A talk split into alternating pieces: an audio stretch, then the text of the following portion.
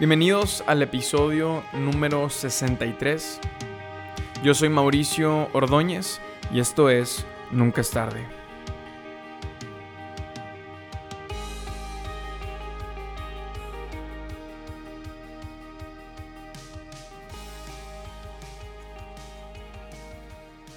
Me da mucho gusto estar aquí en el, estudio grabando y, platicando con, con todos ustedes. Hoy quiero empezar este episodio platicando sobre una de mis películas favoritas. Esta, esta película se llama Camino a la Gloria. Y es de mis películas favoritas porque, número uno, está basada en, hechos de la vida real. Y número dos, porque es la historia de un equipo universitario de, de básquetbol. Es la historia de los mineros de Texas. Este equipo fue, fue dirigido ah, por un coach llamado Don Haskins. Y, esta historia eh, es de la década de, los 60. Ahora, lo primero que tú y yo tenemos que saber es que, y voy a spoilearte la película en, este episodio, entonces no voy a contarte el final porque quiero que la veas, pero vamos a, platicar de ella. Y, lo primero es que en los 60 en, Estados Unidos uno de los problemas más grandes que se estaban viviendo era el tema del racismo y el deporte no era, no era la excepción. Para que nos demos una idea, un, entrenador blanco dijo en, los 60 y afirmó lo siguiente, el básquetbol no es un deporte para los negros. Este hombre realmente lo creía y, llegó a decir públicamente, los negros no nacieron para jugar básquetbol. Ahora, si adelantamos el tiempo 30 años después, en los 90, el mundo conocería a un hombre llamado Michael Jordan, el mejor jugador de todos los tiempos. Ahora, si no tienes idea de quién es Michael Jordan, te doy una pequeña pista. Este hombre no es blanco. Hoy en día, en la NBA, en la liga más importante de básquet en el mundo, el 80% de los jugadores son jugadores negros.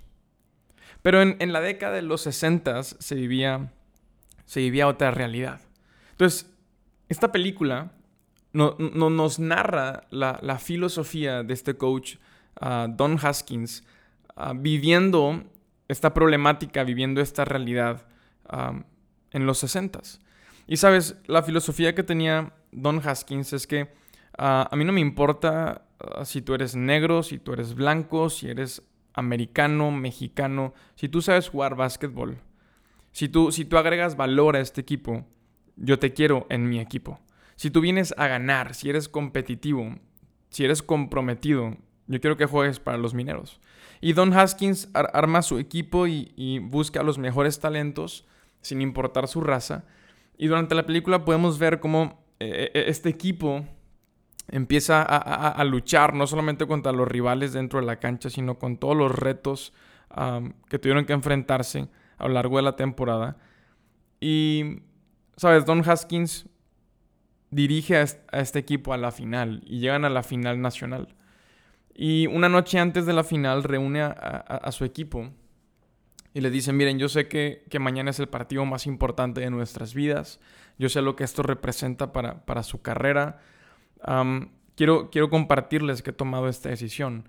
Eh, el día de mañana, en la final, solamente voy a, voy a jugar ah, con jugadores negros. Ahora, creo que no lo he mencionado antes, pero Don Haskins era un hombre blanco. Y está ahí compartiéndole a su equipo y le está diciendo, mañana solamente voy a meter a la cancha, solamente voy a jugar con aquellos que son negros. Y empieza a explicarles por qué, porque el día de mañana eh, este partido, es, esto es más grande que el básquetbol, vamos a marcar un precedente, vamos a, romper esquemas, prejuicios, estereotipos y vamos a, vamos a, marcar, vamos a marcar la historia. Y no quiero contarte qué pasó en ese partido para que veas la película, pero esto me llevó a pensar, ¿qué es lo que hacía especial a este equipo? ¿Qué es lo que hacía especial a los mineros de Texas? no era el hecho de que se veían bien combinados en el equipo, ¿verdad? Negros y blancos. Y no, era el valor agregado, sumado de, ambas razas. tú y yo hoy sabemos que valemos lo mismo. No importa si eres blanco, no importa si eres negro, no importa tu nacionalidad, si eres hombre o si eres mujer, somos seres humanos y valemos exactamente lo mismo. Todos pensamos eso, ¿verdad? Podemos partir ah, de ahí. Entonces, ¿qué es lo que hacía especial a este equipo? Yo creo que lo que hacía especial a los mineros de Texas es que desde el entrenador hasta cada uno de los jugadores tenían una identidad clara. Cuando, cuando tengo una identidad clara, me siento útil. No importa si estoy dentro o fuera de la cancha. Ah, no, importa si me toca meter las canastas ah, el día de la final en el campeonato. No me importa si estoy dando las asistencias. No me importa si estoy en la banca apoyando a mi equipo porque mi entrenador tomó una decisión que es más grande que nosotros. No me importa porque yo tengo claro quién soy. Y cuando tengo una identidad clara, me siento útil, esté dentro o esté, o esté fuera de la cancha. Y saber quién soy me, permite dar, dar pasos firmes para cumplir mi propósito. Y como mi identidad impacta mi autoestima, cuando, cuando tengo una identidad clara, tengo una autoestima sana, entonces, ¿sabes? Me siento seguro y busco cumplir mi propósito, no importa si estoy fuera o dentro de la cancha, no importa si hay situaciones externas a mi alrededor, ¿verdad? No importa si, si la gente nos odia porque como equipo estamos decidiendo unirnos, ¿verdad? No importa tu raza, no, no importa todo lo externo, ¿por qué? Porque yo sé quién soy, porque me siento seguro y porque hago lo que hago con mi mejor actitud. Entonces, yo, yo, yo quiero preguntarte el, el día de hoy, si sabemos quiénes somos? Quiero, que tú te hagas esta pregunta y que puedas reflexionar. ¿Sé quién soy? Y, no me refiero al, nombre, ¿verdad? Al nombre que aparece ahí en tu licencia de conducir o, quién eres, porque te puedes ver al espejo y, tú sabes quién eres, pero en nuestro interior, en mi identidad, ¿sabemos quiénes somos?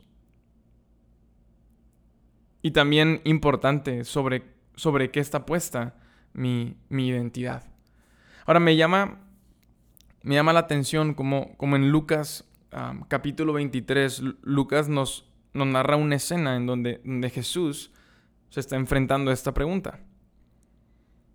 Y Jesús está en medio de, una, de una, posición complicada. Ah, Lucas nos narra cómo, Jesús, en, en, Lucas capítulo 23, estamos en la crucifixión de Jesús. Jesús está siendo crucificado. Y, lo que lleva a Jesús a ese momento, lo que había sucedido antes, para entrar en contexto, primero que nada Jesús fue traicionado por, por uno de sus discípulos, Judas. Judas vendió a Jesús por unas monedas.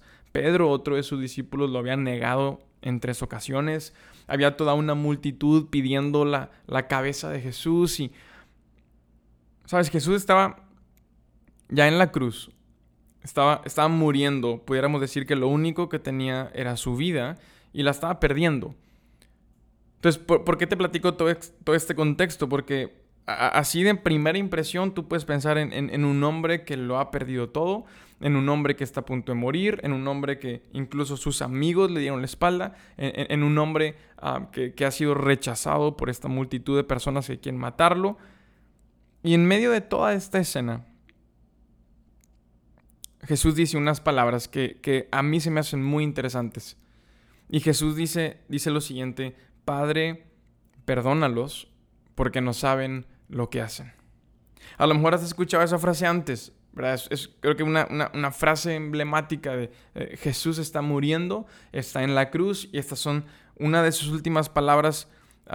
es esta frase, Padre, perdónalos porque no saben lo que hacen. Ahora, cuando, cuando yo analizo estas palabras y las analizo desde la perspectiva de lo que estamos hablando en este episodio, yo, yo puedo ver que Jesús está diciendo ahí en la cruz, yo sé quién soy. Yo, yo, yo puedo ver y, puedo sentir a Jesús diciendo desde este contexto, yo sé, yo sé quién soy. Jesús está diciendo, Padre, ah, perdónalos porque no saben lo que hacen. Y, se está dirigiendo al Padre porque, porque Jesús sabía que él era, él era su hijo. Me dirijo al Padre porque yo soy su hijo. Y, le pido que los perdone. mis palabras son, perdónalos, porque yo soy el que ha venido a traer perdón a este mundo. Yo fui enviado por, por Dios, por mi Padre, para traer perdón a través de mi muerte. Entonces yo puedo ver que Jesús está diciendo, en medio de esta situación, yo sé quién soy. Y, podrán quitarme la vida, podrán traicionarme, podrán abandonarme, pero quiero que sepan que, que yo sé quién soy. Yo soy el Hijo de Dios y estoy aquí para traer perdón. Cuando tengo una identidad clara, me siento útil. Y mi identidad me da claridad para poder ver oportunidades y tomar acciones. ¿Qué es lo que hace Jesús después de decir estas palabras? Al lado de él hay un par de criminales y Jesús tiene una conversación con uno de ellos y este criminal abre su corazón y Jesús lo perdona. Ahí, en medio de esa situación complicada, en medio de esa situación difícil, Jesús ve una oportunidad y Jesús la toma. ¿Por qué? Porque cuando tengo una identidad clara, esa identidad me da claridad para ver oportunidades y tomar acciones, porque cuando tengo una identidad clara, me siento útil. Entonces, ¿quiénes somos?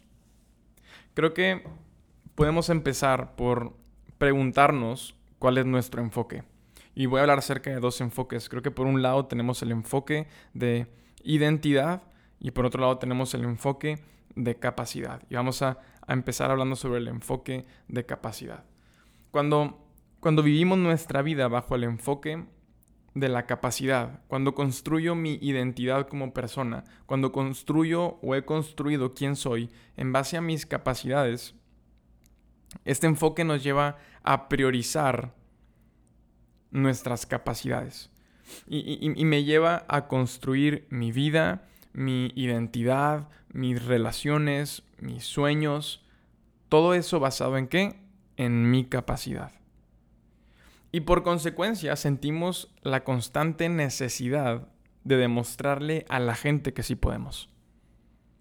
Estoy seguro que todos conocemos a alguien que constantemente busca mostrarte de manera consciente o inconsciente que sí puede, que yo puedo. Yo puedo hacerlo. Yo soy capaz de hacerlo. Y sabes, e, e, e, este enfoque que está basado en, en, mis capacidades nos empieza a limitar porque nos cuesta confiar en la gente. Como todo está basado en mi capacidad. Y lo voy a decir de esta forma, como he construido este personaje, y quiero que la gente vea este personaje y este personaje es un personaje súper capaz, es un personaje que nunca batalla, es un personaje que tiene claro lo que quiere, es un personaje que puede resolver todo tipo de problemas y a, mí, a mí nada me lastima, a mí nada me hiere, yo todo lo puedo y, ¿sabes? Es este personaje donde voy yo contra el mundo, me pongo la capa de héroe y no importa la dificultad no importa las pruebas, siempre estoy sonriendo y siempre estoy bien. ¿Y cómo estás? Todo bien. ¿Y cómo te ha ido? Excelente. ¿Y cómo ha estado tu semana? Perfecta. ¿Y qué tal? Extraordinario. Como tengo ese personaje y quiero que la gente compre ese personaje, quiero que la gente crea en ese personaje, me empieza a costar confiar en las personas. Por lo tanto, eso se traduce a que me cuesta pedir ayuda. ¿Cómo voy a pedirle ayuda a alguien si yo le estoy mostrando por otra parte que yo todo lo puedo? Entonces, cuando estamos construyendo y estamos trabajando y estamos estudiando y, en mis relaciones, todas mis relaciones las he construido en base a mis capacidades, pues nos cuesta pedir ayuda. Nos cuesta acercarnos y, y ser vulnerables. Nos cuesta acercarnos y reconocer que no la estamos pasando bien. Ahora voy a meter en este punto un, proverbio que se me hace que queda perfecto. Proverbios capítulo 24 dice lo siguiente, los sabios son más poderosos que los fuertes, y los que tienen conocimiento se hacen cada vez más fuertes. Así que no vayas a la guerra sin sabio consejo. La victoria depende que tengas muchos consejeros. La victoria depende de que tengas muchos consejeros. Creo que esto es, cuando yo lo leí y lo leí en, en este contexto, me, me impactó bastante porque esto significa que la victoria, que mi victoria está en mis consejeros. Es de, es de sabios buscar ayuda. E, e, es de sabios tener consejeros. Es de sabios poder ser vulnerable con alguien y pedir ayuda. Pero sabes, para pedir ayuda se necesita identidad. Se necesita humildad. Se necesita reconocer que mis capacidades no son suficientes. Y no debería haber ningún problema en reconocer eso. No deberíamos de tener problema en reconocer que necesito ayuda, que necesito consejos. ¿Por qué? Porque no lo sabemos todo, porque nuestras capacidades están limitadas, porque mis fuerzas están limitadas. ¿Por qué? Porque hay gente mucho más sabia que yo, hay gente mucho más experimentada, hay gente que ya atravesó lo que yo estoy atravesando. La victoria está en tus consejeros. Dime quiénes son tus consejeros y te diré cómo te irá en la batalla. Y creo que podemos hablar por unos momentos y, también preguntarnos qué voces estamos escuchando, qué, qué voces nos están aconsejando. Y en, el mundo en el que vivimos hoy en día, creo que también esto tiene mucho que ver con nuestras redes sociales, qué voces escuchas, a qué personas sigues, qué contenido ah, consumes. ¿Cuáles son las personas que escuchas en tus redes sociales? ¿no? Que te metes en tu tiempo libre o en tu tiempo relax, pero que no estás escuchando opiniones, estás escuchando personas que tienen una perspectiva de la vida, estás escuchando ciertas conversaciones. ¿Qué estás escuchando? Esos son, esos son nuestros consejeros hoy en día. Pues la gente que estamos escuchando, dime quiénes son tus consejeros y te diré cómo te irá en la batalla. Esto me llevó a mí a tomar decisiones drásticas en, las personas a quienes yo seguía. Y, no tanto a las personas que conozco, sino a todas esas personas que, yo estaba siguiendo que no conocía. Que a lo mejor, oye, es que la sigo porque, no sé, es una persona famosa, es una persona que es líder de opinión, es una persona que está de moda. Por eso, pero ¿qué te están diciendo? ¿Qué te están aconsejando de manera directa o de manera indirecta? Creo que es un, buen punto para, para pensar. Cuando construimos en base a nuestras capacidades, cuando mi vida depende de mis capacidades, las pérdidas significan la ruina. Y sabes, tarde o temprano experimentamos pérdidas en nuestra vida. Es una realidad. Es, la realidad de la vida. Todos experimentamos pérdidas.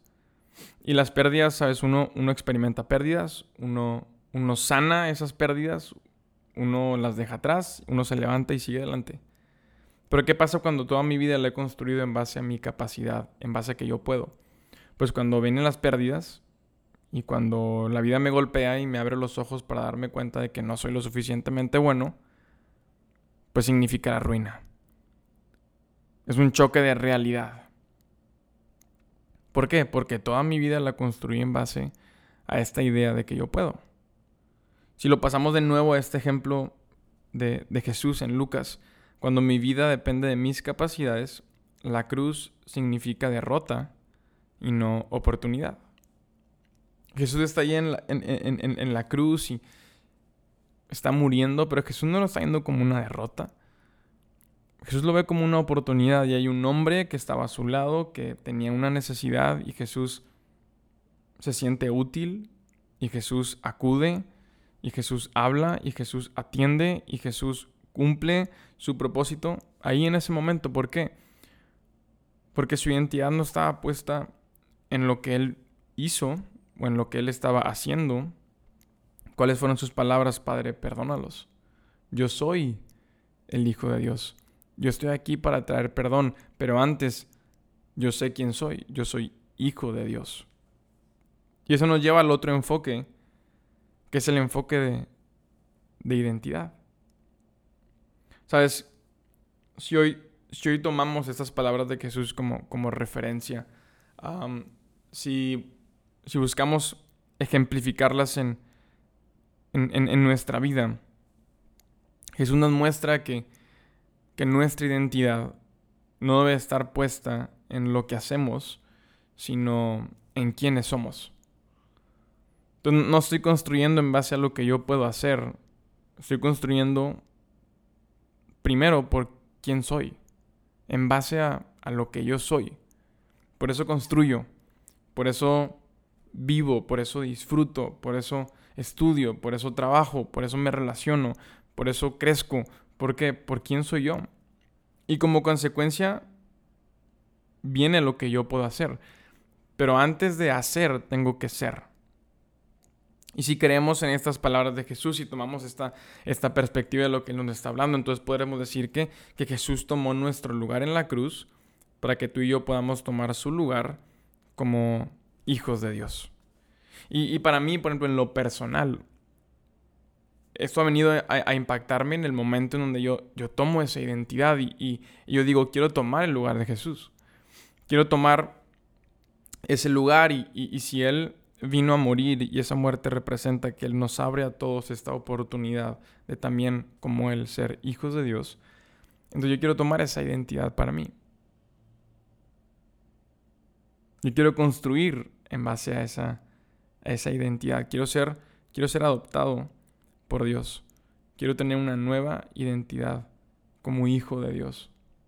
Quiero dejar de construir en base a mi capacidad, en base a lo que yo puedo hacer, en base a lo que yo puedo lograr. Quiero enfocarme primero en quién soy. Quiero tener una identidad clara. Porque cuando tengo una identidad clara, pase lo que pase, se puede derrumbar el mundo, puede venir una pandemia, pueden, pueden mandarnos a todos a home office, puede, uh, el negocio puede experimentar pérdidas, puede haber problemas en mis relaciones. Pero sabes, al final del día, yo sé quién soy. Y todo lo que está a mi alrededor puede estar, puede estar desmoronándose. Pero sé que lo que me hace valioso como persona no es mi capacidad para ser exitoso, no es mi capacidad ah, para reflejar un matrimonio perfecto, no es mi capacidad ah, para levantar un negocio millonario. Lo que me hace valioso es quién soy. Es mi identidad. Y por consecuencia, mi identidad me llevará a expandir mi capacidad. ¿Por qué? Porque todos tenemos un propósito, porque todos tenemos una responsabilidad, un llamado, porque todos queremos disfrutar esta vida y todo en esta vida cuesta y hay que trabajar para eso. Entonces,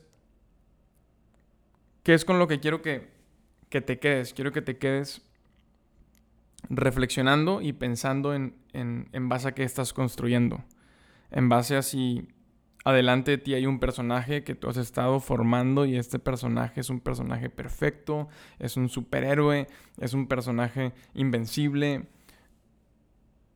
Realmente así, la neta, ese personaje es mucho más frágil de lo que tú y yo creemos, porque tarde o temprano en la vida experimentamos pérdidas y esas pérdidas nos llevan a, a darnos cuenta de quiénes somos realmente. Entonces, yo te animo a que a que eches a dormir a ese personaje.